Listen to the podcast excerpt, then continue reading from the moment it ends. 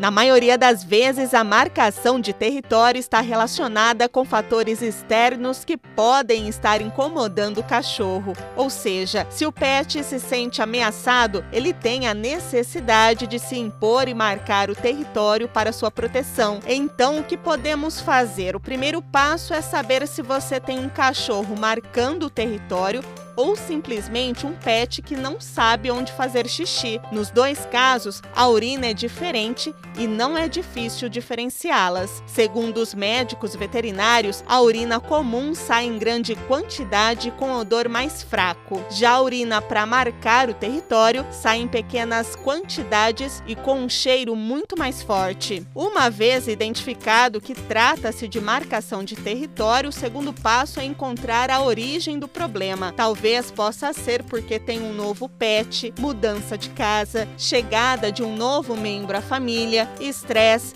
entre outros fatores. Então, a melhor forma de evitar o problema é mostrando para o seu cachorro que ele está seguro e não há nada a temer. Em caso de dúvidas, recomendo procurar um profissional especialista em comportamento animal, principalmente nos casos em que o pet já tornou marcar território um hábito. Eu sou a Daiane Ferreira e a gente se encontra aqui na 94. Até o próximo Momento Pet.